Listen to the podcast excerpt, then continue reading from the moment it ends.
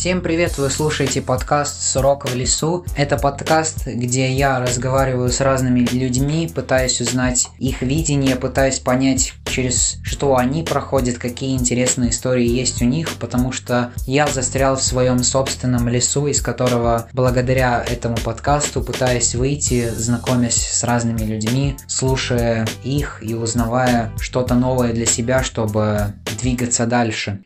В этом выпуске вы услышите довольно интересный разговор. Я к нему довольно тщательно и долго готовился, потому что этот человек делает довольно много, и он и фотографирует, и снимает видео, и даже пишет статьи, и даже немного пишет стихи, и на изучение этого всего у меня ушло довольно много времени, но я вам скажу, я делал это с удовольствием, и это было действительно интересно читать, смотреть, слушать, думать, додумывать, потому что этот человек вкладывает довольно много, как мне кажется, в своей работы и пытается донести очень разные вещи до людей, а иногда даже не пытается донести ничего и просто делает то, что он делает ради веселья. Я бы сказал, что такие люди иногда занимаются какой-то тупой вещью, но мне кажется, это некрасиво и просто не очень хорошо, когда ты не ценишь людей с разными точками зрения, ведь каждый из нас человек, и он волен заниматься тем, что ему нравится,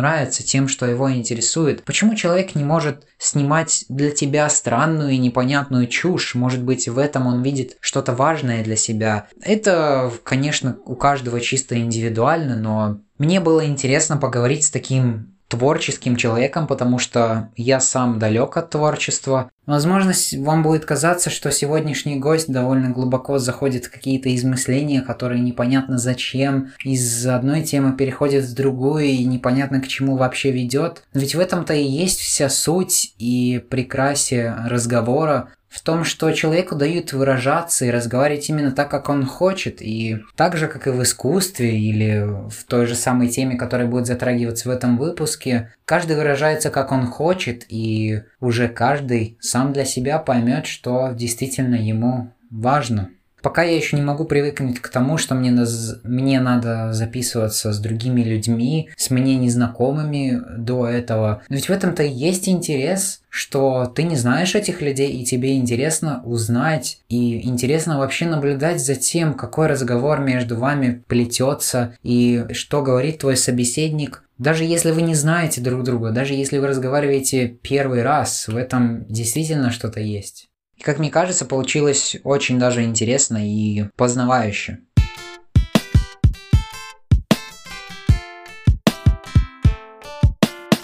Всем привет! Сегодня со мной по ту сторону экрана э, фотограф, иллюстратор Voice, один из лучших фотографов в Латвии, Алексей Василевский. Может быть, ты еще представишься больше, расскажешь себе, что, как ты себя позиционируешь, чем ты занимаешься.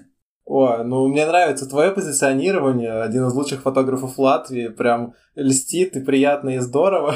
Я читал перед этим, вроде как что-то писали подобное, у тебя там был какой-то конкурс, но ты не очень выиграл, поэтому вроде как ты все-таки один из лучших.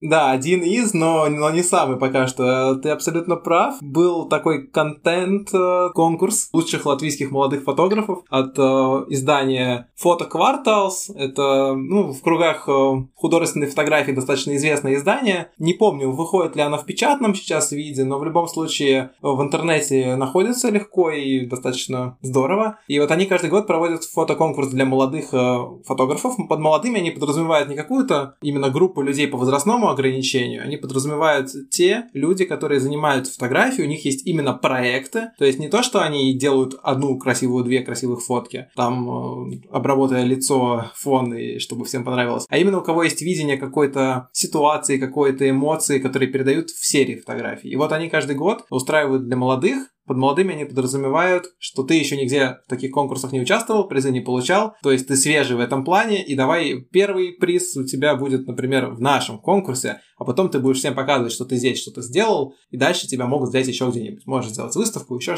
и еще, еще, еще. А ты первый год в этом конкурсе? В этом конкурсе, я вообще в принципе в конкурсах не то чтобы активно пытался когда-либо участвовать. А вот спасибо самоизоляции была возможность посидеть с архивами, поизучать, что у меня наснималось за последние какие-то года. Собрал фотопроектик из архивов и решил, а почему бы и не попробовать. Ну, в общем, попробовал так, что оказался в финале. Да, пришлось э, дальше додумывать, как же мне защищать свою работу, потому что не то чтобы я изначально был готов к этому, но это было любопытно, Самое такое интересное было в том, что защита проекта прямо на день рождения. Нет, чтобы сидеть отдыхать, я там три часа сижу, защищаю работу. Но в то же время жаловаться не стану. Очень полезный, я считаю, опыт как э, для меня как личности, так и для меня как фотографа в целом. Класс. Класс. А вот ты как раз сказал, у тебя столько разных фотографий накопилось. Как у тебя вообще так происходит? Ты просто фотографируешь что э, подряд или как-то потом додумываешь сам смысл для этих фотографий? Как, если можно так выразиться, каково твое видение художника или искусстводеятеля?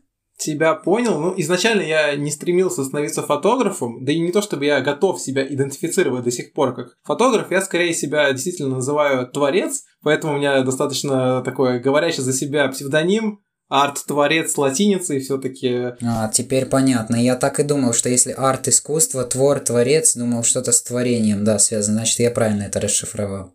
Ну вот, я изначально же все-таки больше из э, попыток видеосъемок. По образованию тоже режиссер, поэтому я как-то камеру, как именно фотоаппарат, начал использовать сильно позже, чем э, как э, устройство видеозаписи. И, ну да, там действительно было так, что вот какие-то съемки происходят, а можно еще там какой-нибудь бэкстейджик снять, сфоткать. Прикольно же, красиво, красиво, интересно, любопытно. Потом начали зарождаться всякие идейки, может быть, сделать фотографию какую-нибудь по задумке, которая у меня изначально есть, или или просто пойти в поле, найти камень, сделать из камня, попытаться, ладно, попытаться сделать из камня искусство. Не обязательно должно получиться, но попробовать всегда можно. А, сейчас же я немножко по-другому смотрю, так как уже и опыта побольше именно в фотографическом деле. И по большому счету, на самом деле, я как ивент-фотографер бываю, встречаюсь на мероприятиях и преимущественно с детьми. Там меня научил опыт тому, чтобы ловить именно самые яркие моменты, а если ярких моментов нету, ну, не обязательно, конечно, что-то делать с детьми, чтобы они появлялись.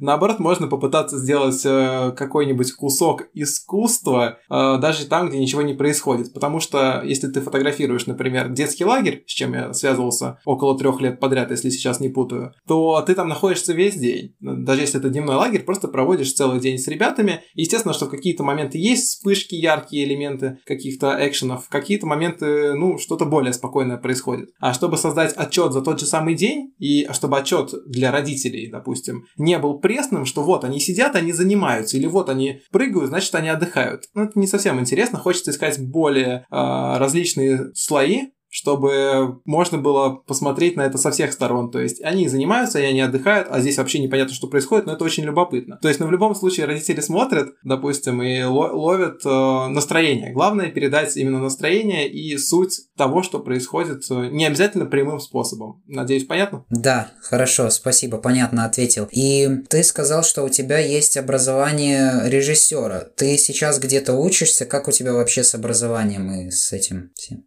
Э, так, образование у меня лежит э, в моем шкафу, так называемое высшее. Э, иногда я кладу на нее свою футболочку сверху, ну, на, на корочку. В принципе, достаточно, можно сказать, что сейчас я не учусь нигде, но в то же время продолжаю обучать самого себя сам. Но если мы говорим именно формально, рационально, то у меня есть высшее образование, когда я уже упомянул, так называемый профессиональный бакалавр в аудиовизуальном искусстве, где квалификация у меня подтверждает, что я телевизионный режиссер. Работал ли я хоть секунду в своей жизни на телевидении? Да! Нет. Поэтому сейчас я пытаюсь смотреть в те стороны, в которые мне действительно интересно, где я вижу себя в дальнейшем. Э, на телевидении не вижу, фотографии готов рассматривать и искать. Именно поэтому переключился больше на capturing the moment э, вот нынеш... ны... нынешних каких-то быстрых мимолетных э, ситуаций, то бишь фотографии. И ты вообще не задумывался, чтобы сделать что-то другое, вот, э, не, не знаю, попробовать себя в другой сфере? Именно все-таки с фотографией, с видео, со всем этим ты решил себя связать?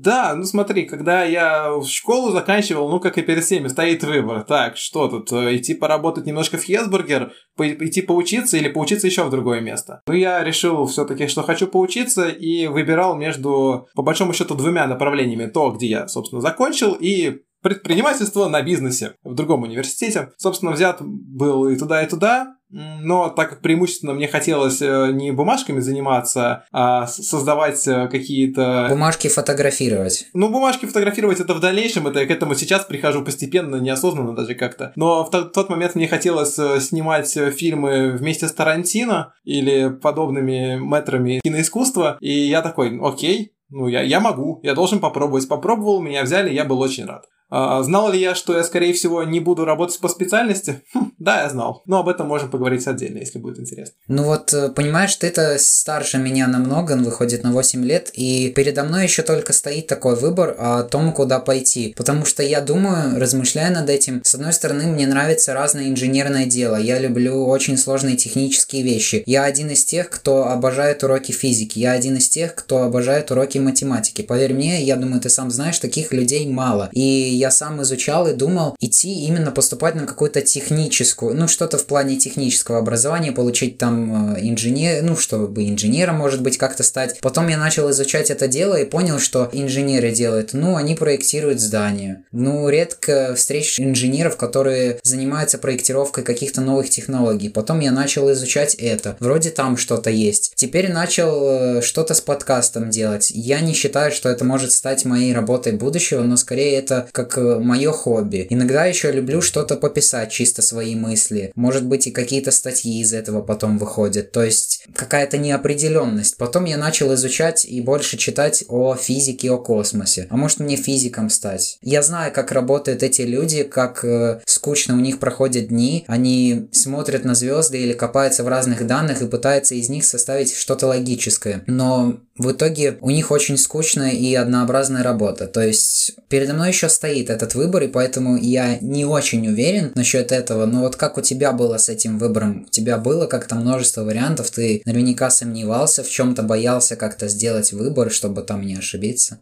А, окей, раз уж э, ты начал с того, что у нас тут есть разница, и как бы я уже какой-то путь прошел, а тебе его еще предстоит пройти, тогда... Поэтому мне интересно узнать. Да, с, с высоты своих лет... Э, Хотел бы забыть, сколько мне лет, но ладно, шучу. С высоты этого полета готов сказать тебе, смотри, ты просто маленький совет заодно, почему нет, воспользуюсь ситуацией. Ты вот начал перечислять что-то в определенной последовательности. Ты начал с инженерных наук, ты говоришь технические всякие направления, да. Э, если ты первоочередно даже в нашем данном разговоре упоминаешь это, наверное, это тебе действительно ближе всего. А то, что ты сейчас занимаешься подкастом или ищешь еще какие-то другие варианты собственного э, саморазвития, это очень здорово, это всегда будет только в плюс. Но я бы тебе советовал первоочередно тогда смотреть в те направления, которые ты начина... называешь тоже в первую очередь. Это вполне себе может э, сойтись, как ты говоришь, и в данном случае даже успешно можно сказать, звезды могут сойтись, если ты говоришь про космос. Вот, и все должно быть здорово. А Еще плюс инженерного какого-нибудь технического образования в том, что в большинстве случаев, как бы ты не закончил школу, тебе будет комфортно с точки зрения оплаты обучения, его, скорее всего, не будет, потому что бюджетных мест э, сильно больше, чем желающих учиться, и это тебе может э, как-то помочь в будущем с э, регулированием финансовых э, всяких своих вопросов. Потому что если ты пойдешь на какую-нибудь э, такую околотворческую ветку, да, допустим, захочешь как-то с, подка- с подкастом, звуки и так далее, не знаю, музыка, аудио, сфера, то, скорее всего, там все будет достаточно платно, это, скорее всего, будут какие-то частные университеты, и иногда это отвлекает, потому что ты должен искать не только себя и как проявить собственную личность, чтобы показать, какой ты классный, я не знаю, э, звуковик или какой то классный режиссер, фотограф, не суть. Тебе еще нужно все время думать, как им остаться классным и остаться в универе, и откуда взять вот эти вот денежки, чтобы э, заплатить за все вот это. Это так, просто такой, может быть, э, личный совет. Смотри там дальше сам. Да, классно, хорошо. Вот насчет, насчет тебя, да, как? Как у меня было? Окей, ну я думаю, ты можешь плюс-минус понять, раз я по своему опыту рассказываю. Я помню, что у меня была совершенно небольшая сумма денег перед тем, как я пошел в универ, и она вся потратилась на первые два месяца обучения из четырех лет. Поэтому я шел плюс-минус в, в открытые ворота, где дальше, куда идти, нужно было искать самому. Может быть, надо было брать с собой лопату, может, бур, может быть, что-то подобное, чтобы находить все-таки пути. И да, много времени было посвящено не только тому, как снять классную короткометражку или что-нибудь подобное, написать сценарий для университета, а еще э, где бы поработать, чтобы все-таки остаться в этом самом университете. Конечно, всегда можно взять кредит, но это немножко не про меня. Люблю пользоваться тем, что есть прямо здесь и сейчас. А то, что мне обещают, что я все классно смогу выплатить в течение там 10-30 лет, неважно, в зависимости от того, какие суммы. Спасибо, я не очень хочу на это вестись. В каких ситуациях без этого никуда, но если ты можешь попытаться прорваться без этого, я советую все-таки стараться собственными силами в данном моменте находиться, а не где-то там потенциально в будущем. В таком необъятным. А как я выбирал, ты еще спрашивал, мы немножко отбежали от этого. Ну, естественно, что я не просто так сижу такой, о, папа, буду режиссером. И, конечно, было желание постоянно что-то снимать. Э, использовал все, что у меня было, а был у меня только телефон, э, поэтому постоянно... Ну, сейчас этим никого не удивишь. В принципе, тогда плюс-минус тоже, но всегда хотелось иметь больше, лучшее оборудование, на которое не хватало у меня лично собственных средств, поэтому я использовал то, что есть, потому что порыв останавливать не хотелось, а если бы я его как-то глушил, я бы чувствовал себя сильно хуже. Поэтому я снимал на все телефоны, которые были доступны, одалживал все камеры у друзей, пока были друзья. Ну ладно, шучу. И, естественно, подобным образом как-то пытался развивать, и я подумал, окей, а может быть, я хочу попробовать что-то более серьезно с этим замутить в своей жизни. Ну вот попробовал. В то же время все-таки сохранив запасной вариант как предпринимательство на бизнесе. Э, был бы я сейчас где-то в офисе, если бы закончил предпринимательство на бизнесе? Скорее всего, да. Учитывая, что сегодня рабочая неделька, я спокойно, вот закончив режиссерское, могу сидеть у себя дома и планировать различные проектики в свободном для себя полете. класс, спасибо, что ответил. А насчет э, ты как-то вообще зарабатываешь, ты как-то на что ты живешь, если у тебя нет как таковой работы? Ну, я вообще-то стремлюсь к тому, чтобы у меня была как таковая, и моментами она есть. Я как человек условно творческий, как другие могут меня охарактеризовывать, не люблю просто сам про себя говорить, что я точно творческий человек. Я просто человек, э, сегодня такой, завтра такой. Все мы проявляем себя изо дня в день немножко по-разному, хоть и есть общий стержень, но это уже, да, тоже философия. А каким образом получается сейчас э, с занятостью? Я всегда открыт к разным предложениям тех людей, которые со мной уже работали, и они ко мне обращаются те же фотографии поделать, видео какие-нибудь. А, но это не является прям таким основным, если ты говоришь с точки зрения дохода делом. То есть то, что я фотографирую, можно сказать, каждый день и что-то обрабатываю, куда-то что-то отсылаю, как-то думаю, придумываю, чтобы в следующие дни было чем заняться, это одно. А если именно говорить про доход, то это немножко другое. А, так э, как э, именно работа-работа, я из-за того, что имею тенденцию к любопытству, я часто меняю основные места работ. То есть к, своему, к своим годикам я уже поменял, наверное...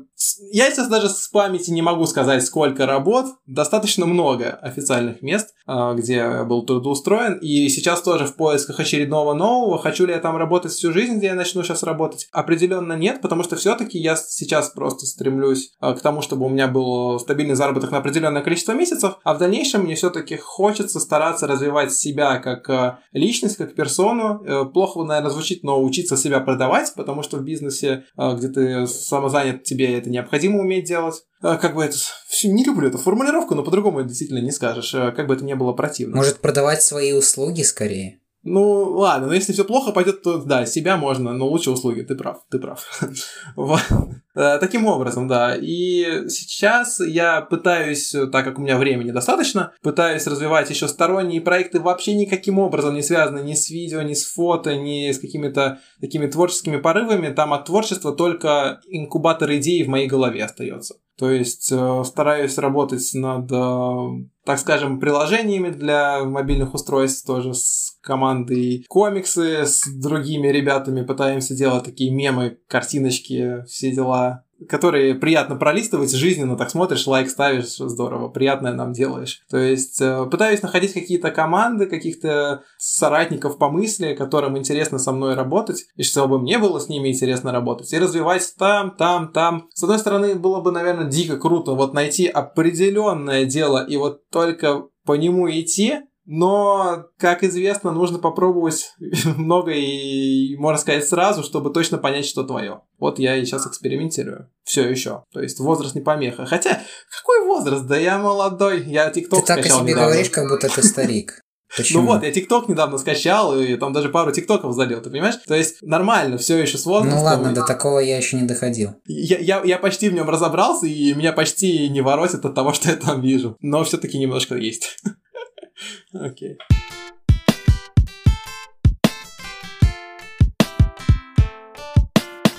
Хорошо, а отдельно я хотел поговорить о том, о твоих работах для журнала Voice, молодежного журнала. Это, как я смотрел, там есть просто так же, как ты говорил, архив твоих фотографий, и фактически что-то уже было давно снято и использовалось для новых материалов. Как и зачем ты с этим столкнулся?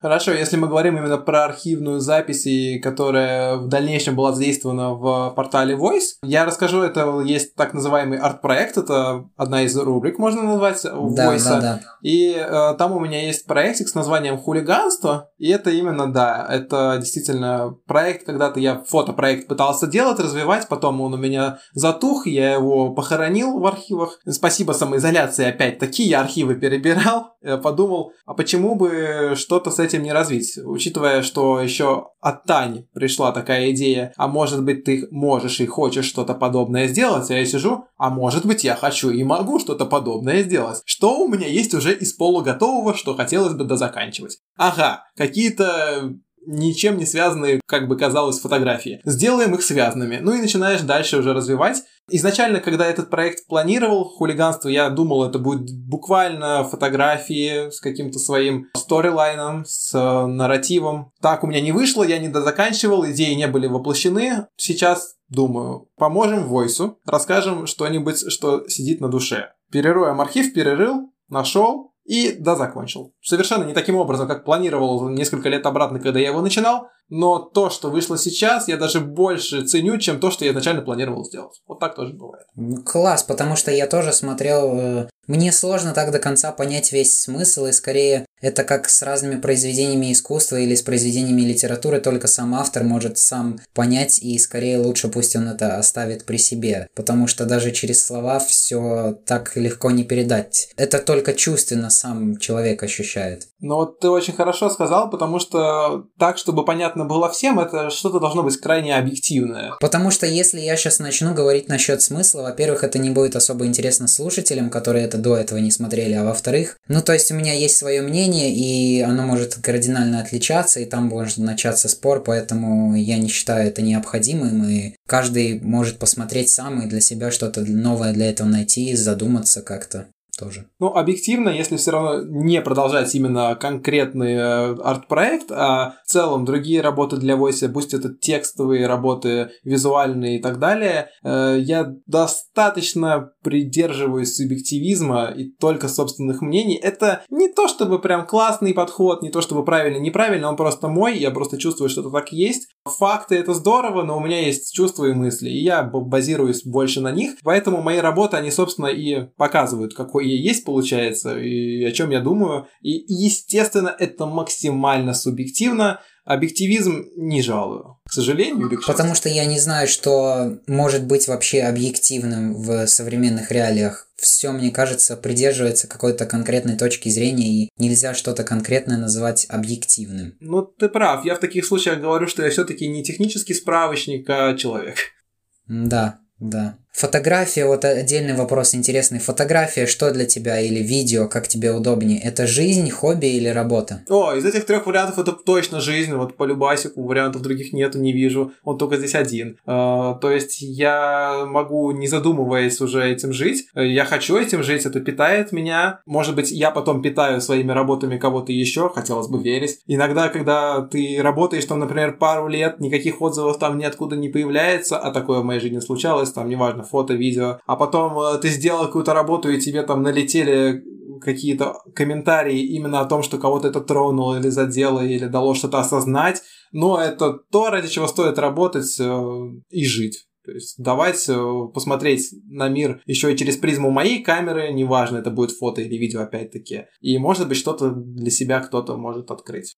Ты так говоришь, как будто ты уверен, что до конца своей жизни ты будешь этим заниматься. Но действительно ли это так? Будет ли вот эта та же фотография, фото, видео двигать тобой всю жизнь? Ну, окей, это классный вопрос. Э, я не то чтобы готов был быть провидцем и говорить, что я точно сделаю то, или завтра я точно буду, например, вот э, в синих носках, а не в зеленых. То есть даже настолько я не готов предвидеть будущее, а уж тем более говорить, э, будет ли это двигателем моей жизни. Но на данную секунду, вот мы сейчас с тобой говорим, я готов ответить положительно на этот вопрос. То есть да, мне кажется, что это будет со мной, и я буду с ним, с этим э, порывом Тебе не надоест делать одно и то же, просто снимать. Какая разница? Фактически это будет картинка. Что для тебя это будет иметь? Ты думаешь, что ты это как твоя цель какая-то пережить за всю жизнь через разные картины, создавая их разные эмоции? Или что? Тебе ты не думаешь, что это надоест? Я для себя не верю, что это одно и то же. Я, может быть, это начинаю чуть-чуть наблюдать, когда я именно как э, фотограф-документалист, который фотографирует какие-то мероприятия день изо дня бесконечно так, допустим, месяц подряд, да, и там в одной локации с одними и теми же действиями, но для себя все равно пытаюсь искать новый ракурс, э, новый сторителлинг, как что преподнести. То есть э, я даже в одних и тех же условиях всегда стараюсь найти совершенно для себя в первую очередь э, новые углы, а если я что-то новое ищу, то значит я как-то развиваюсь. И значит я, может быть, кому-то тоже что-то показываю, то, что они могли не замечать ранее. Именно как фотография или, допустим, видео. Мне очень комфортно этим заниматься, мне очень хочется этим продолжать заниматься. У меня бывает смещается вектор ближе то к фото, то к видео, сейчас он сместился ближе к фотографии. И мне очень интересно посмотреть, что я могу, как у меня это получается. А, хочу ли я как-то развивать именно технические навыки, или я хочу развивать э, способ и возможность преподношения какой-то своей сути, что я имею в виду. А или я хочу делать и то, и другое, чтобы это прям взрывало сознание людей, которые это потом видят. А, или я хочу делать что-то максимально индивидуальное, что пойму только я, и, или чтобы я не хотел, чтобы вообще никто понял, но все-таки покажу. То есть у меня нету границ в этом плане. То есть я делаю фотографии, да, по сути, занимаюсь одним и тем же процессом. Да, я потом их чуть-чуть обрабатываю. Иногда не чуть-чуть. Тоже плюс-минус один и тот же процесс. Но э, сам результат и то, к чему я потом прихожу, осознанно или нет, часто бывает неосознанно, это совершенно разные вещи. Ну, по крайней мере, для меня. Не знаю, как воспринимают это те ребята, люди, которые встречаются с моими работами потом в сети или в жизни напечатанные там фоточки смотрят. Но в любом случае для меня это не одно и то же. То есть изо дня в день это похожий процесс, который дает, во-первых, разные эмоции, во-вторых, разный результат. Если бы я, может быть, ежедневно фотографировал свадьбы, я бы тебе ответил сейчас по-другому. Но для меня именно свадебная фотография это совершенно другой жанр, в который я лезть никогда не хотел бы, если честно. Хотя, если бы мне нужны были хорошие средства к существованию, то надо было бы лезть именно в свадебную фотографию, но об этом можем чуть-чуть позже или в другой раз.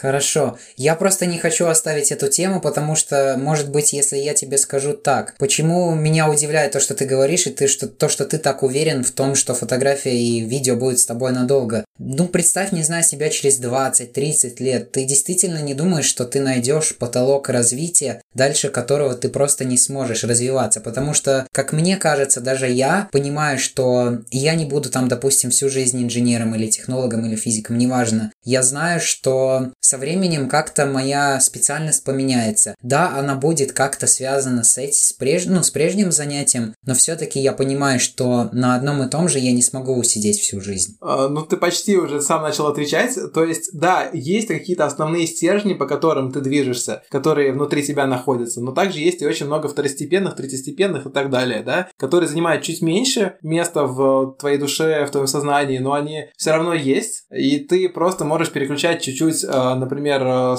себя с одного на другой, на третий. Здесь больше уделить внимание одному, здесь другому, здесь третьему. Поэтому мне сложно иногда ответить на вопрос, чем же я занимаюсь, потому что я начинаю вспоминать, а, а про что сегодня рассказать из того, чем я занимаюсь, да, или занимался в прошлом. Таким образом, фотография просто это тот стержень, к которому я хочу возвращаться и иметь одним из первостепенных в себе. То есть, начиная там с самого раннего детства, когда я не умел эти пленочные фотики, там, мыльницы, даже как они там снимают, фотографируют, но любил рассматривать уже распечатанные фоточки, для меня очень важно было посмотреть фотографию, знаешь, в каждом углу, каждый элемент изучить по 10 раз. То есть я очень внимательно их смотрел, это для меня было как э, такое очень приятное и важное времяпрепровождение. Я что-то для себя новое постоянно открывал, даже одно и то же пересматривая. То есть развивал какую-то внимательность, может быть, или осознание каких-то одних и тех же ситуаций каждый раз по-разному, допустим, да. Потом, когда там начали появляться более-менее адекватные телефоны с камерой 0.3 мегапикселя, было большое счастье, что я теперь могу тоже приобщиться и фотографировать вот эти превосходные какие-то элементы жизни или селфи, хотя такое, тогда не было этого термина, но неважно. В общем, делать какие-то фотографии. Потом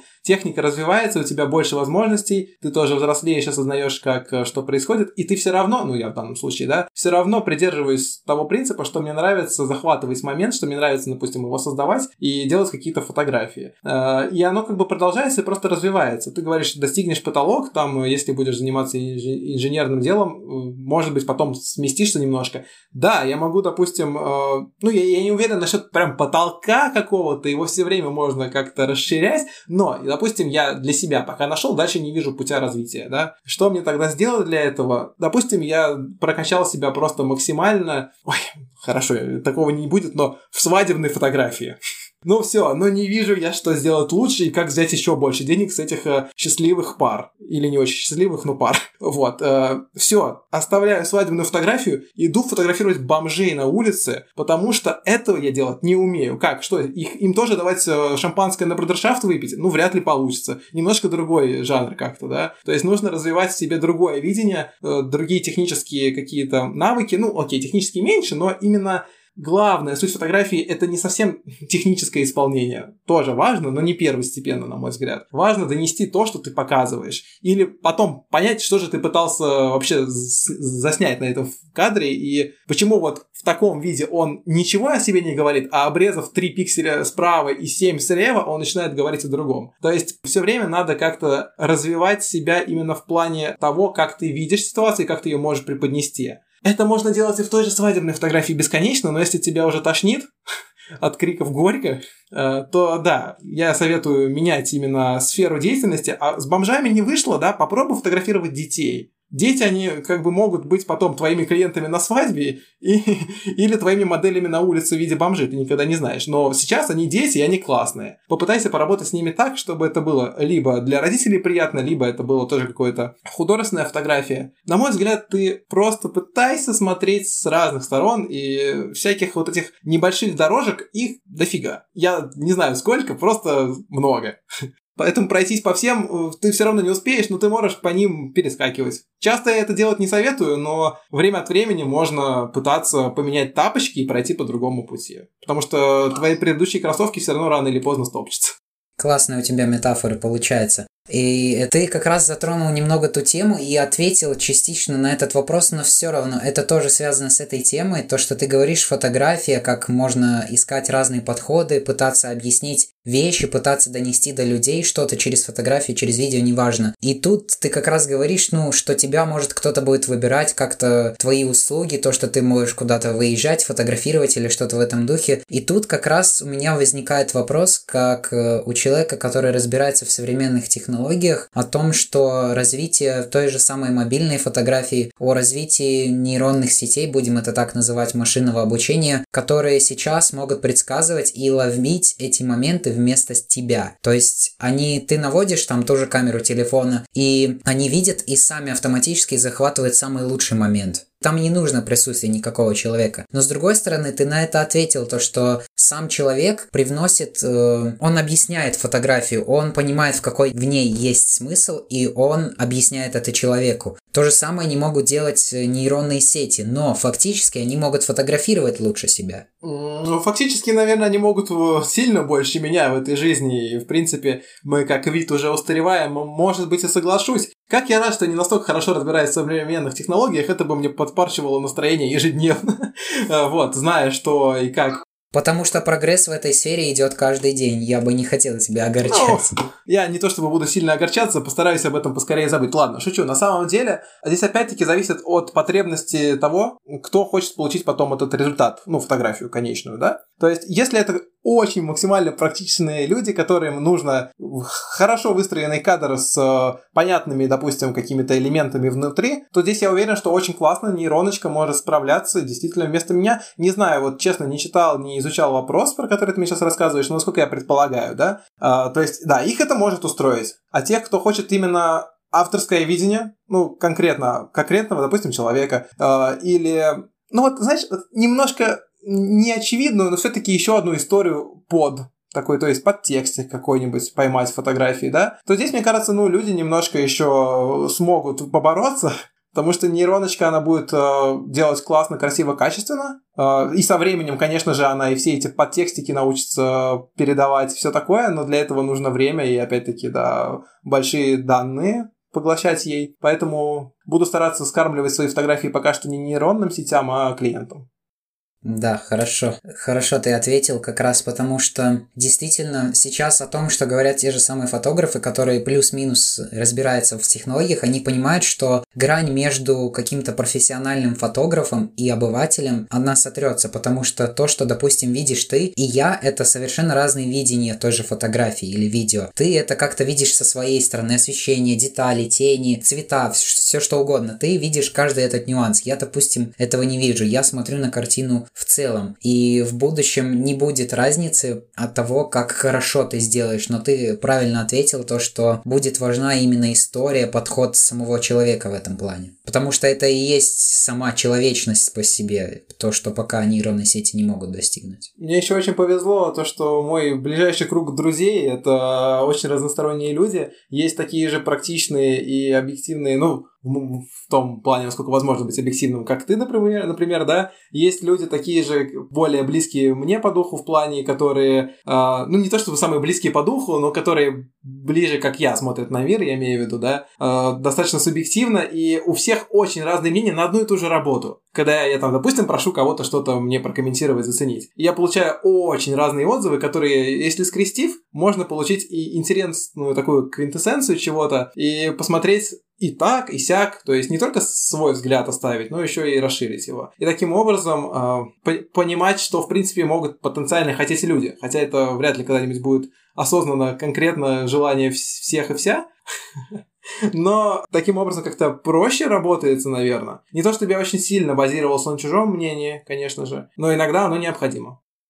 Ну, потому что нужна как раз-таки та же обратная связь, чтобы просто понимать, что ты не отправляешь э, все это на пустую, что тебя тоже кто-то слышит, что у тебя есть свой голос, так сказать. Да, ты прав. И поэтому для тебя ведь та же самая обратная связь очень важна, когда ты делаешь те же фотографии, те же видео, когда снимаешь. Это ведь тоже какая-то, ну, необходимость для тебя. Ведь иначе ты бы этого не делал или делал. Вот очень классный вопрос. Э, наверное, я бы все равно делал. Я очень много лет, можно даже сказать, лет э, делал плюс-минус в никуда. Ну, то есть, да, я куда-то загружал, но не так, чтобы получать какой-то фидбэк, да. Максимум там от э, двух-трех людей, кто прям очень рядом со мной находится. Ну и кому не знаю, любой мемчик, которым я поделюсь, хочется закомен... закомментить потом, да, мне лично. А почему ты его закомен... Почему ты им поделился? А у тебя все хорошо, да? О, а это было смешно, это ты придумал? Ну или что-нибудь типа такого, да? То есть, да, есть, естественно, самые близкие, кому не все равно, всегда есть мама, которая за всем следит. Ну, тут у любого творца или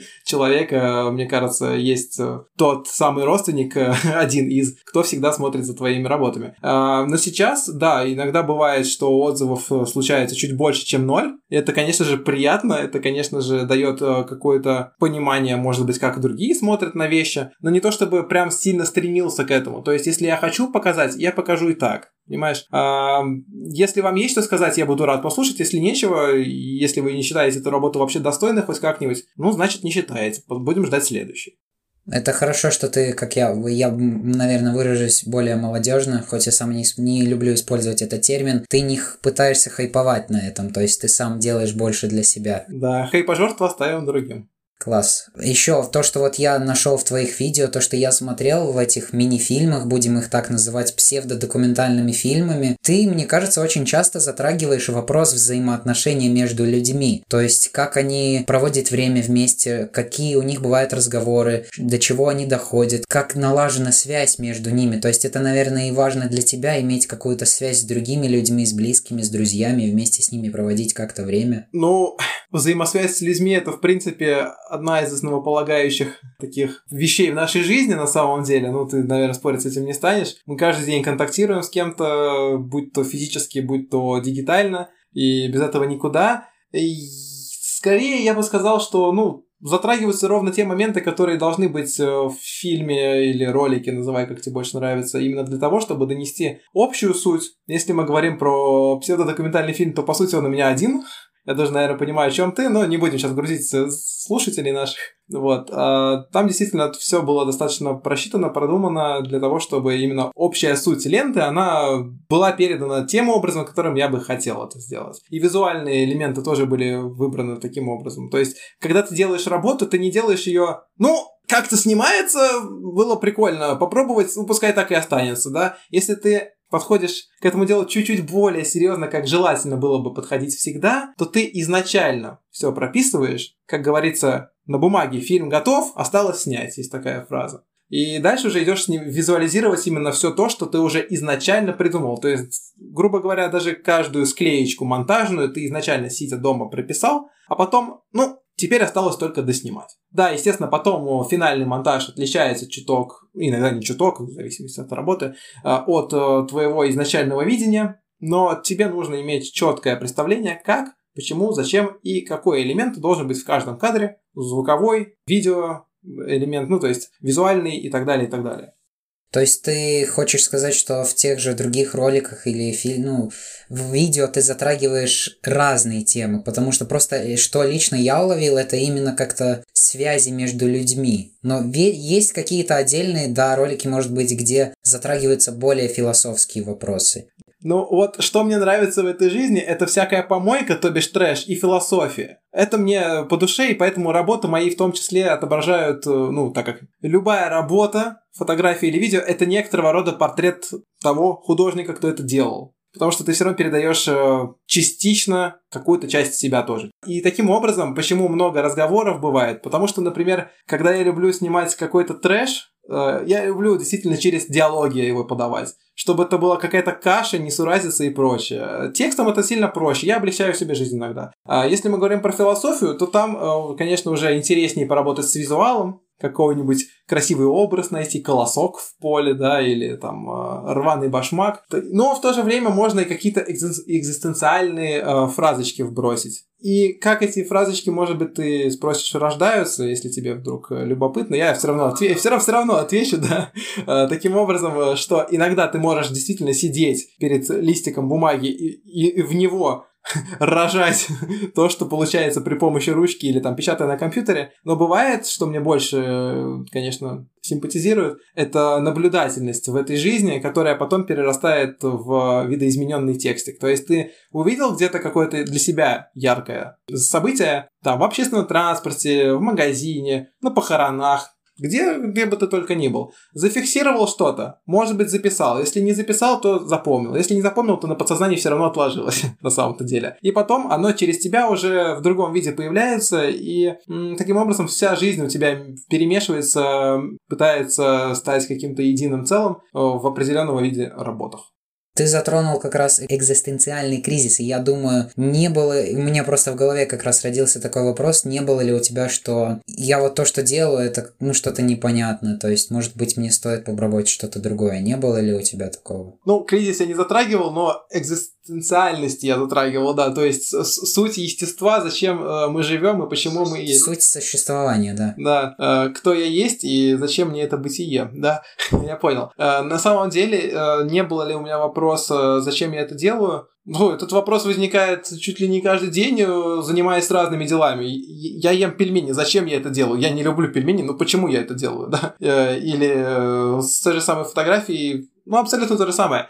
Э, я себе стараюсь слишком много вопросов не задавать, потому что я больше люблю потом получать результат. Если я буду слишком много вопросов задавать, не все получится в результат. Объясняю. То есть, если я изначально продумываю, продумываю, продумываю, что хорошо изначально продумывать, я уже сегодня об этом говорил, у меня может откинуться какие-то идейки, откинуться какие-то вещи, которые я могу увидеть спонтанно. То есть я могу идти, встретить того же самого бездомного, с которого фотографировал позавчера, и сегодня он будет ну, не похож на того человека, который был вчера, позавчера. Почему? Да потому что тогда он был с миллионом сумок металлоломом и со своими корешами, еще и в не очень трезвом состоянии, да? А сегодня этот человек спокойненько сидит под яблоней и собирает яблочки, чтобы, не знаю, отнести своей возлюбленной бездомной женщине. Мне сегодня нравится про бездомных рассказывать. Вот. И как бы это два разных элемента, два, две разные истории. Там это реально какие-то спившиеся алкаши, прошу прощения, да, которые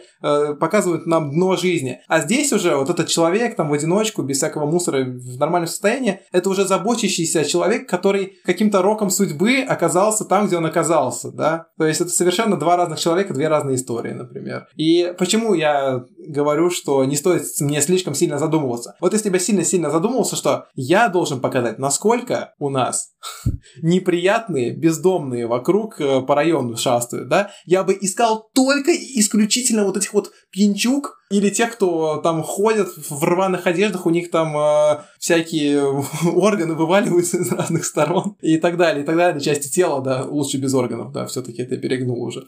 Э, я бы только таких искал и только бы на них концентрировался. А если я иду, что, окей, сегодня меня интересуют просто бездомные, да, или, или не интересует ничего, но я на них концентрируюсь. Я ненароком как-то подсознательно вижу совершенно другое. То есть, как ты себя настроишь, так ты дальше работаешь. Поэтому задаюсь ли я вопросом, зачем я это делаю, лучше им не задаваться, а просто искать, а потом уже со временем ты можешь в своих архивах, как я это и делаю последние годы все время, и в самоизоляции в том числе, скажу в третий раз уже, ты уже ищешь и находишь новые смыслы. Ты можешь сегодня сфоткать 10 фоток, из которых тебе понравится 3, Потом ты посмотришь через год, полтора, два, может, через пять, и именно эти три фотографии тебе покажутся самым дном, а остальные семь будут просто превосходными. Интересно, просто я себе лично пытаюсь всегда задавать очень много вопросов о том, зачем я делаю то или иное дело, зачем я собираюсь делать что-то, какую пользу мне это принесет, э, стоит ли мне вкладывать свое время в это, потому что, ну, жизнь надо провести там, не знаю, более лучше, чтобы ни, ничего никуда не потерять, ведь столько всего можно сделать, а зачем ее тратить тогда на чувств, ведь э, бытие так важно, и столько всего можно успеть, и столько радости принести человечеству или пользы, и в этом плане ты меня удивляешь, что ты так не задаешься особо сильно этим вопросом, потому что не знаю, как это так объяснить, но я вижу в этом какую-то пользу и важность. Но бывает такое, что когда я начинаю задумываться о чем-то очень-очень сильно и начинаю продумывать все до мелочей, я понимаю, что я загрузился куда-то слишком далеко и лучше стоит просто отправиться в путь, а там уже посмотрим, как пойдет. Ну вот, разные подходы бывают. Я могу сегодня говорить, что я смотрю таким образом, а вот если бы у меня, допустим, сейчас другое настроение и другой взгляд на сегодняшнюю жизнь было, допустим, завтра мы бы созвонились, да, и я такой сижу и думаю, а, а зачем мы сейчас будем с, тобой, созваниваться? А зачем мне тебе все это рассказывать? А, а что мне это даст? Ну, я такой, а может мне это и не надо? Я такой пишу, нет, слушай, я не буду.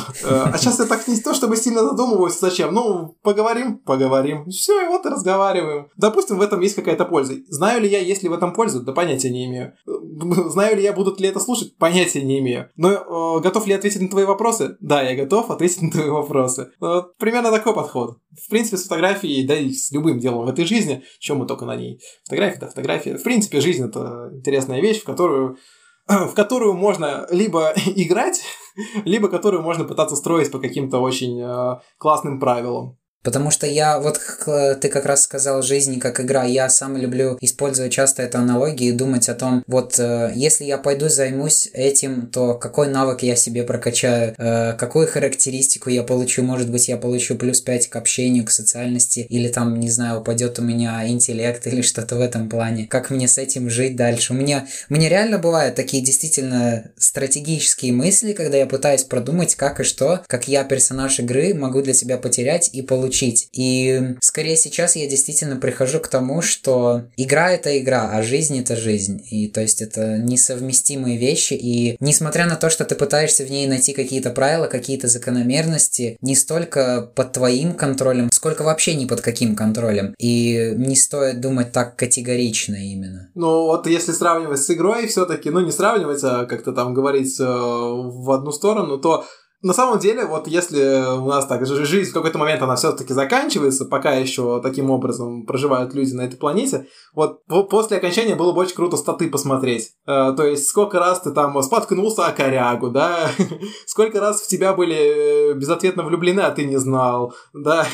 Но ты ведь и сам проверяешь эти статы иногда, когда хочешь вспомнить, что ты уже сделал, чего ты прошел и как, чтобы... Да, но не, не все статы тебе прям стопроцентно вот известны, или ты помнишь, или еще что-то. Так-то какие-то базовые ты можешь держать, ты можешь записывать, ты можешь к ним обращаться и на их основе как-то себя улучшать в дальнейшем. Но действительно какие-то такие... Вот мне, мне бы было действительно интересно, сколько раз, сколько стаканов воды я выпил в этой жизни. И сколько это будет в объеме потом в итоге, да? Это хватит, чтобы это все-таки, понимаешь, математические действия, которые ты можешь посчитать. То есть, допустим, человек должен выпивать 2 литра воды в день. Ну, должен. то есть, сколько ты там выпил за всю свою жизнь. Почитать, сколько это может быть стаканов. Ты можешь получить, ну, конкретную цифру, но что она тебе даст? Ну вот, мне было бы просто интересно. Ну, слушай, после смерти я не знаю, что мне это вообще даст. Да ничего мне не даст, просто покайфую. То есть, почитаю, каким я был.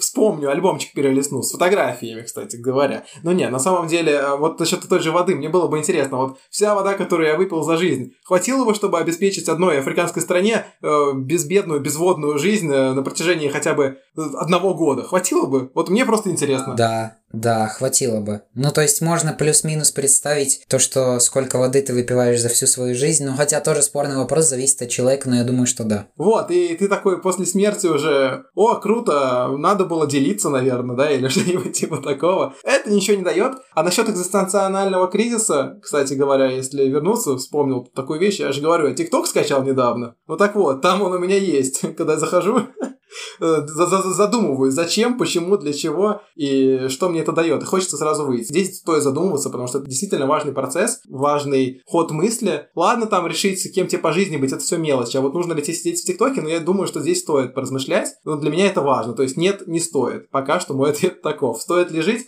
там не важно. И дело в том, что я сам не заходил в это приложение, его не скачивал, но я удивлен, и я читал историю, насколько много психологии в этом приложении и как оно затягивает людей, то есть как это построена взаимосвязь и как пытается только уловить внимание людей, чтобы они побольше там времени проводили. И ведь большинство людей не задаются такими вопросами, как ты, они на таких и клюют. Если бы мне сейчас было 12, я тебе серьезно говорю, я бы кайфовал. Это было бы мое любимое приложение, из которого бы я не вылезал. Но благо, когда мне было 12 не было ни ТикТока и даже Инстаграма, ну, может, не было, наверное, не было же, да.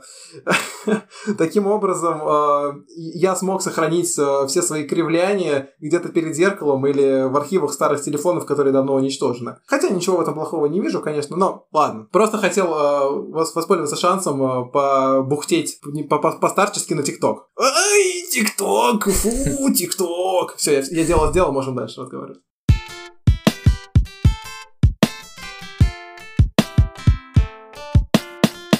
Я также видел твой отдельный канал, где у тебя вообще тоже разное видео много, и в том... Чего ты смеешься? А, смеюсь, ты там хорошо готовился, прям очень прикольно. Смотрел больше видосов, чем все остальные, кого я знаю в этой жизни из моих. Ну, то есть, понимаешь, мне я включаю ускорение 2х, и я могу плюс-минус обрабатывать информацию на такой скорости, и из-за этого я трачу меньше времени. И все равно у меня куча вопросов остается, и я думаю, не знаю, сколько я из них могу вести. Короче, к чему я веду? У тебя есть много видео насчет путешествий по Латвии. То есть, как родилась идея вообще начать все это делать? Потому что я с той же Таней разговаривал, она там отдельное у нее видение есть, она вообще с другой стороны. Но я почему-то не вижу в нашей стране стране настолько много всякого прекрасного. А пересматривая разные виды, вот где ты был, я в таких местах, ну не во всех я был. По-моему, только в парочку местах, где ты был, я бывал. И я удивляюсь, что действительно наша страна может быть, ну, такой. Вот клевый вопрос я прям очень рад, что ты именно про эту категорию видео говоришь, потому что это одни из моих любимых э, у меня вообще в целом, вообще из всех творческих работ. Очень люблю эти вложики, потом они переросли из э, вложиков в какие-то обзорные просто ролики. Почему Латвия? Почему это вообще происходит и зачем это нужно? Давай тебе отвечу. Мне очень приятно заниматься inside traveling, то есть внутренним туризмом, а, потому что я считаю, что я хочу в первую очередь хорошо разбираться в своей стране. Ну, я, в принципе, достаточно сильно хорошие, приятные чувства испытываю к тому месту, где я проживаю. Я сейчас не говорю про государство, говорю про страну в первую очередь, но давай не будем углубляться. И мне часто бывает обидно в том плане э, за людей, что э, да, те же ребята, которые живут у меня, допустим, в соседнем подъезде, да, они лучше знают Испанию, чем они знают э, Латгала, да, или другой край Латвии. То есть им рассказываешь там, вот, смотри, здесь э, в часе езды от Риги есть такие клевые места, такие, что? что? За Ригой? Что? Там есть мир? Там что-то происходит.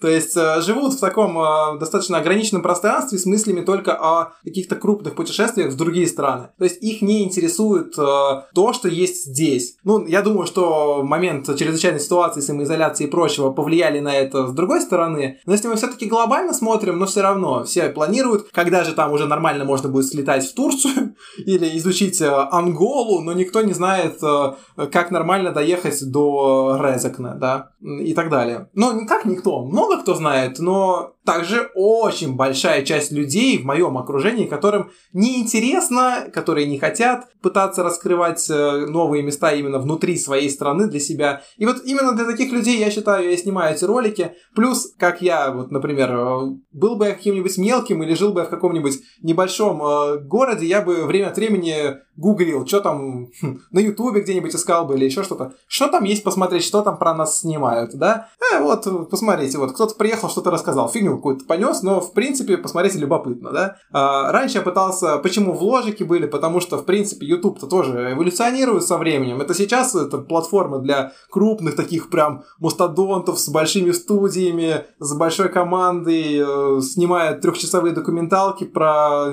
про Колыму, например, или про Кавказ, неважно, какие-нибудь как ток-шоу, только уже на ютубчике. Э, ну, раньше, как ты знаешь, наверное, это были все-таки индивидуалисты, люди с камерой. Э, вот я снимаю сам себя с руки, я нахожусь сейчас около водопада, меня не слышно, но я буду кричать. И это был прикольный формат, мне он был по душе, я пытался снимать что-то подобное. Э, к тому же у меня опять-таки из техники был доступен только телефон, как я тебе и делился. Мне нравится организовывать эти поездки, мне нравится оставлять свои деньги внутри Латвии, потому что это помогает. Мне очень комфортно от того, что про эти места практически никто не снимает, то есть могут больше мои ролики посмотреть. Но в первую очередь я, конечно же, самые главные причины тебе назвал. Сейчас я снимаю действительно просто видео-ревьюшки такие. Там нет никакого рассказа, никакого нарратива, просто визуализация этого места, чтобы люди, ну, зрительно могли прикинуть, ну, то есть интересует их эта обстановка и местность или нет. Если да, можно съездить, если нет, э, ну, нет. Ну, как бы все. Э, да и это в принципе, одно из любимых моих времяпрепровождений поехать с друзьями на машине, на электричке, неважно, в зависимости от доступности места куда-нибудь, и там провести денек, другой, и потом вернуться классно, с классными воспоминаниями, фоточками обязательно, э, видосиками и так далее. То есть для тебя Тогда, ну, как я понимаю по твоему рассказу, потому что ты говоришь, ты скорее любишь свою страну и что в ней есть. У тебя есть, не знаю, с чем-то сравнивать. Ты ведь наверняка был, может быть, в других странах раньше. Что в Латвии в этом плане особенного для тебя? Ну, э, все просто. Это моя родина. Это особенная для меня уже э, черта особенный элемент. Ну, то есть ты уже этого не изменишь, да, ты здесь родился, ты здесь большую часть жизни живешь. Для меня это и есть главная особенность, которую м, не стоит забывать, куда бы ты потом не перебрался, если у тебя есть такое желание, ну, плюс-минус помни, откуда ты и почему ты такой. Ну, ладно, это такое уже, опять-таки, разговоры на любителя. Да, страна мне очень нравится, мне нравится именно с точки зрения географии расположения нашей страны. Я очень хорошо отношусь к такой равнинной местности, приятно. Плюс э, у меня всегда было такое ощущение, что если какие-то глобальные конфликты в мире происходят или что-то нехорошее, что у нас достаточно тихое для этого местечко, чтобы спокойненько себе бытовать продолжать.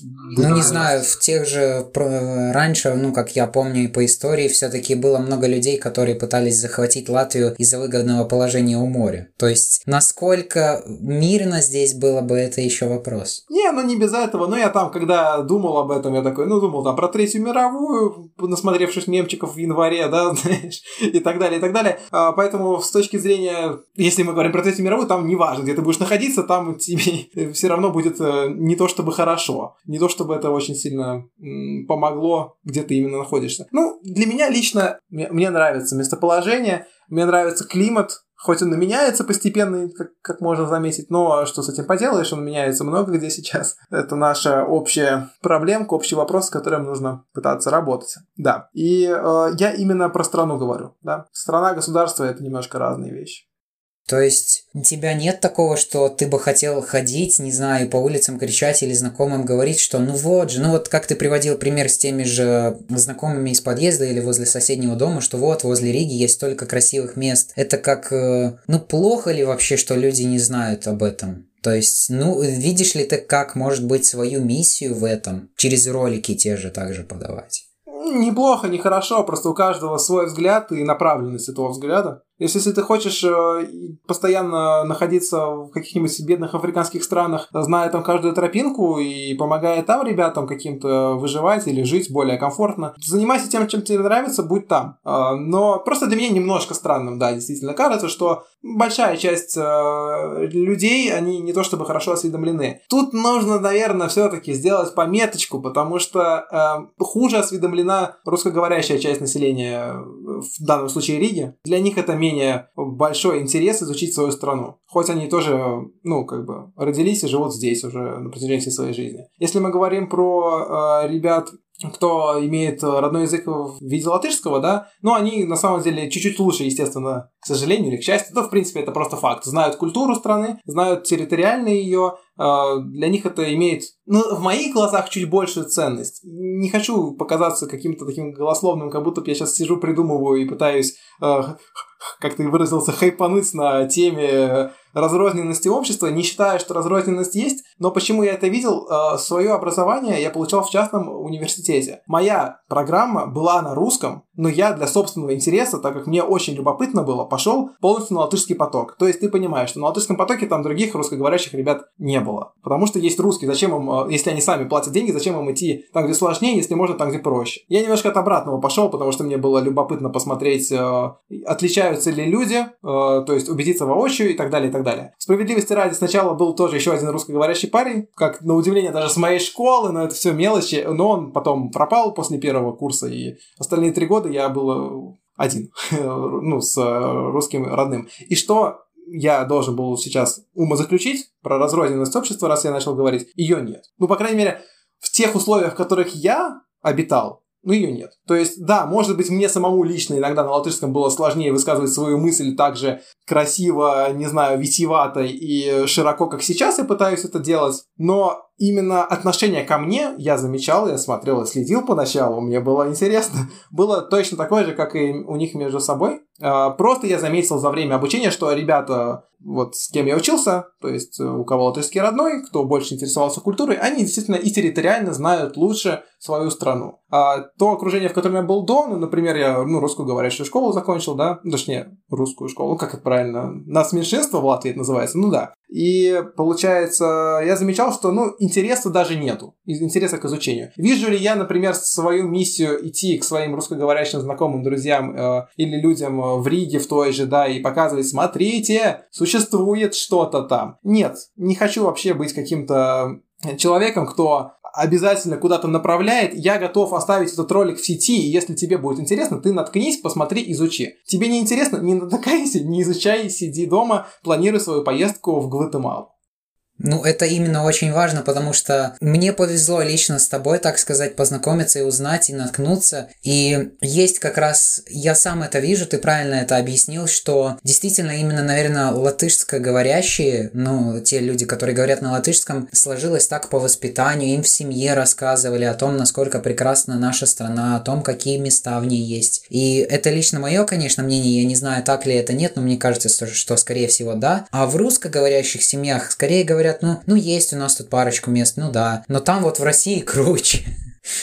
То есть в этом плане. И потому что, смотря те же твои ролики, я удивился, ну, я много чего о своем родном месте не знаю. Или бывает, что я гуляю по улице, тоже недалеко от своего места жительства, и просто, ну, решаю сворачивать вместо лево, сворачиваю направо. И смотрю, а там целый новый район, а там э, застраивают все солнечными панелями, не знаю, там э, классные деревья есть, там лес отдельный, или бункер вообще. Я реально тебе говорю, я бункер нашел в своем районе. И я удивляюсь, что есть куда и что копать, и что не обязательно для этого уезжать переезжать в какую-то другую страну. И насчет вот э, хотел, нужно было налево, пошел направо. Это очень крутая стратегия. Вот за, запомни ее, если ты уже начал ловить какой-то для себя тоже фидбэк от окружения, новые какие-то виды, новые для себя эмоции, может быть, какие-то мысли для дальнейшего осознания. Ну, это классная, классная стратегия. Я очень сильно ее люблю и постоянно придерживаюсь. Э, коротко расскажу, у меня был опыт э, работы, когда мне нужно было продавать домофоны. То есть я по всему городу Рига ездил, ходил по всяким подъездам, звонил в дверь, здрасте, давайте покупайте. Ну и вот, и мне нужно было охватывать большие куски, и в тот момент я очень-очень хорошо изучил Ригу и влюбился именно в изучение подробно каждого района. То есть это не, не совсем правильно, наверное, микрорайоном называть, потому что в латышском это такое, то есть апкайме. Не знаю, как это по-русски, округ, наверное. И, нет, не округ. Ну, можно ну, так да, сказать, да. Кусок территории. То есть наша, наша вообще Рига разделена... Ты знаешь, на сколько кусков? Сколько районов? Нет. Ну, есть предположение? Ну, 20 есть? Я скажу, что 50. Ну, ты очень близок, 58. То есть обычно, когда ну, задают эти наводящие вопросы, все такие, да, ну, ну, ну, максимум 20, типа, ну 30, окей, все, 30, ну, ну, это край. На самом деле есть, да, целых, целых 58 райончиков, какие-то они крайне маленькие, там необжитые, можно сказать, какие-то гиганты, например, э, как там Иманта, Золи, Туды, ну, неважно, прочие, да, и вот э, в каждом из этих районов э, я тогда, ну, почти в каждом, ходил, изучал, и я в них так влюбился, что сейчас у меня уже в 2016 году был начат фотопроект, я его не спешу заканчивать. Он посвящен рижским тоже районам, то есть Рига Сабкаймес называется очень просто. Что я там фотографирую? Я делаю одну фотографию в территориальном нахождении вот э, в каком-то из районов. То есть ну, нужно ли там фотографировать именно значимое какое-то место? Нет. Нужно ли какое-то прям яркое событие? Нет. Это сухой документальный проект, который может э, какую-то ценность в себе э, показать лет через 50 когда, знаешь, вот, вот эти архивные записи смотришь и смотришь, вот сейчас здесь гигантский бизнес-район, да, раньше тут корова паслась. Ну вот, это буквально для такого сравнить до и после. Сейчас э, он явно никому не нужен будет, потому что это очень сухие фотографии. Такие фотографии может сделать любой человек, ничего там такого супер яркого и уникального нету, но мне очень приятно этим заниматься, потому что в этом, кстати, я вижу э, некоторую ценность как э, движение к тому, чтобы оставить некоторое наследие. Вот именно вот в этом небольшом проекте. Казалось бы, я бы его мог закончить там за два месяца, если бы интенсивно фотографировал, может даже быстрее. Я его в шестнадцатом году начал и не спешу заканчивать, там половину максимум отфоткал. Сейчас не фотографирую уже около полугодика никак. Захочу, продолжу. Город меняется, и это очень любопытно. Уже много мест, которые там запечатлены, что-то с ними произошло не так. Ну, что-то изменилось.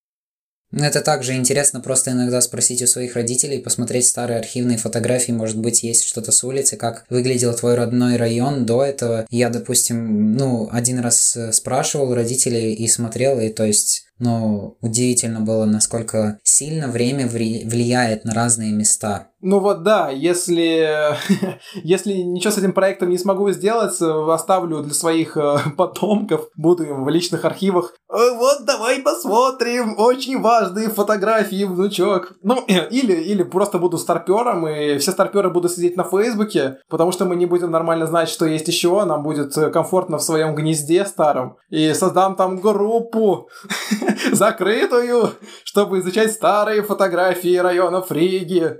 Ставьте лайки, подписывайтесь на канал, жмите колокольчик. А, это на ютубе, а вечно путаю, ладно, шучу.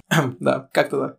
Ты вот еще как раз сказал во время этого, что я просто пытаюсь понять, ты сказал это в прямом смысле или нет, или в обоих, когда сказал про то, когда сворачивать, ну, вместо права сворачивать налево или выбирать какой-то другой путь, потому что я просто сейчас пытаюсь об этом думать и думаю, вот, допустим, я вижу какую-то стратегию у себя, направление, в которое я дви- двигаюсь, и можно ли это перенести таким образом, э, что иногда просто стоит попробовать и свернуть куда-то в другое место, несмотря на то, как ты планируешь планировал. Ну, ты имеешь в виду, стоит ли переносить вот, это, вот эту вот стратегию не только на буквально тропы, но еще и, в принципе, на твоей дороге в жизни? Ну да, потому что мне как-то так сразу двухсмысленно уловилась эта связь. Ну, ну, в тот момент я подразумевал именно буквально, то есть ты сворачиваешь на перекрестке, да, или э, на тропинке. А, ну ладно. Но в целом мне нравится, что ты увидел в моих словах, я именно это и хотел сказать. Ты прав. В общем, спасибо тебе огромное за то, что согласился, за то, что поговорили. По-моему, было очень интересно и получилось классно. Спасибо тебе, что позвал. Ну, жду твоих следующих подкастов. Удачи! Давай, хорошо. Да, все, пока.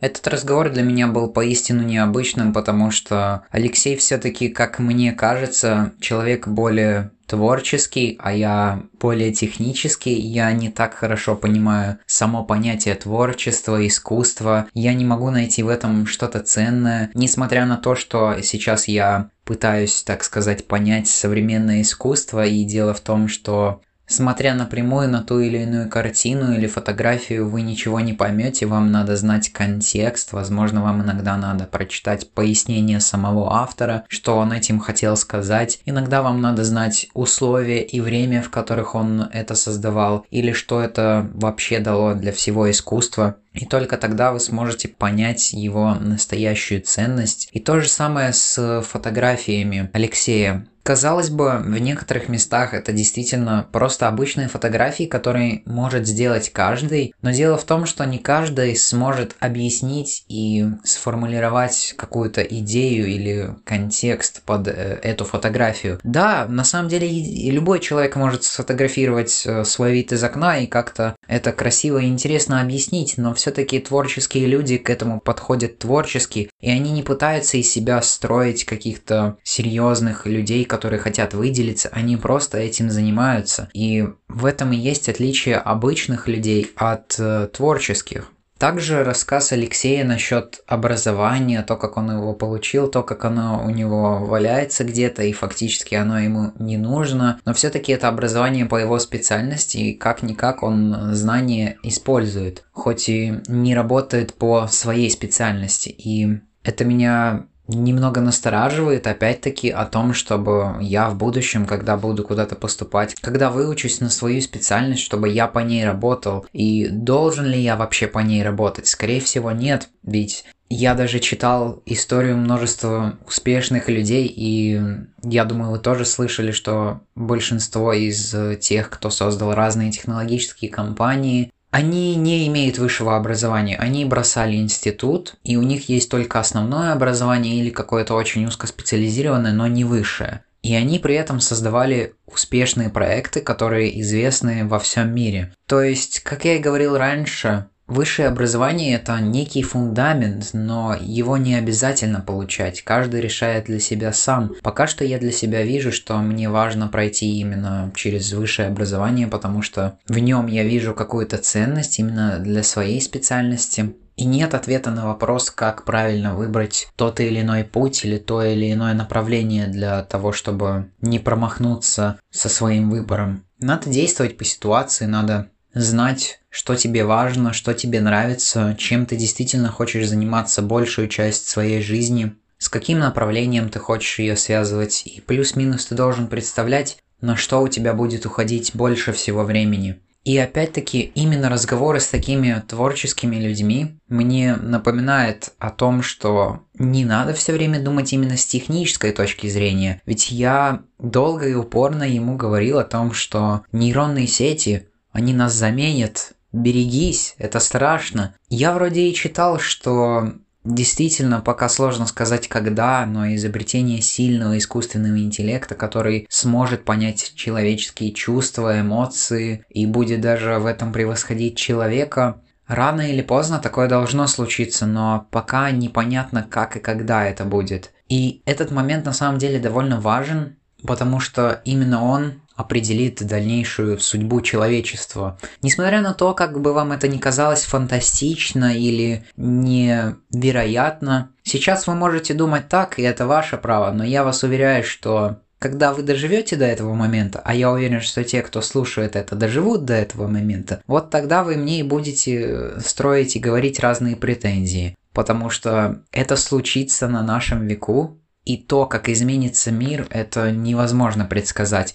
И пока есть только какие-то нейронные сети, которые плюс-минус могут просто хорошо делать кадр, они не видят в этом смысл. Это картинка, склад пикселей для них. А человек объясняет историю и создает эти фотографии с историей. Вот что отличает нейронную сеть от самого обычного человека. Или то, когда он говорил про обратную связь, что он скорее это делал для себя. Даже я, когда начинал со своим подкастом-дневником, часто говорил о том, что мне важна обратная связь, иначе я не буду ничего делать. Но я сам понимал, что я это делаю для себя. Я это не делаю ни для кого. Это Просто потому, что мне хочется поговорить, и было бы неплохо, если бы кто-то и послушал меня и удивился тому, какие вещи я высказываю, но Скорее лучше это делать для самого себя, действительно. Если тебе это не нравится, если ты не получаешь от этого удовольствия, вот тогда уже тебе не стоит этого делать. И Обратная связь действительно важна, и, возможно, при каком-то старте, когда ты еще не уверен в начале своего дела, тогда важна поддержка близких, тогда их слова действительно тебя замотивируют еще больше и сподвигнут к новым достижениям. И опять-таки здесь зашел разговор также и про Латвию, и про ее ценность, и про ценность Родины. Я уверен, что этот подкаст слушают и те, кто не живут в Латвии, и те, кто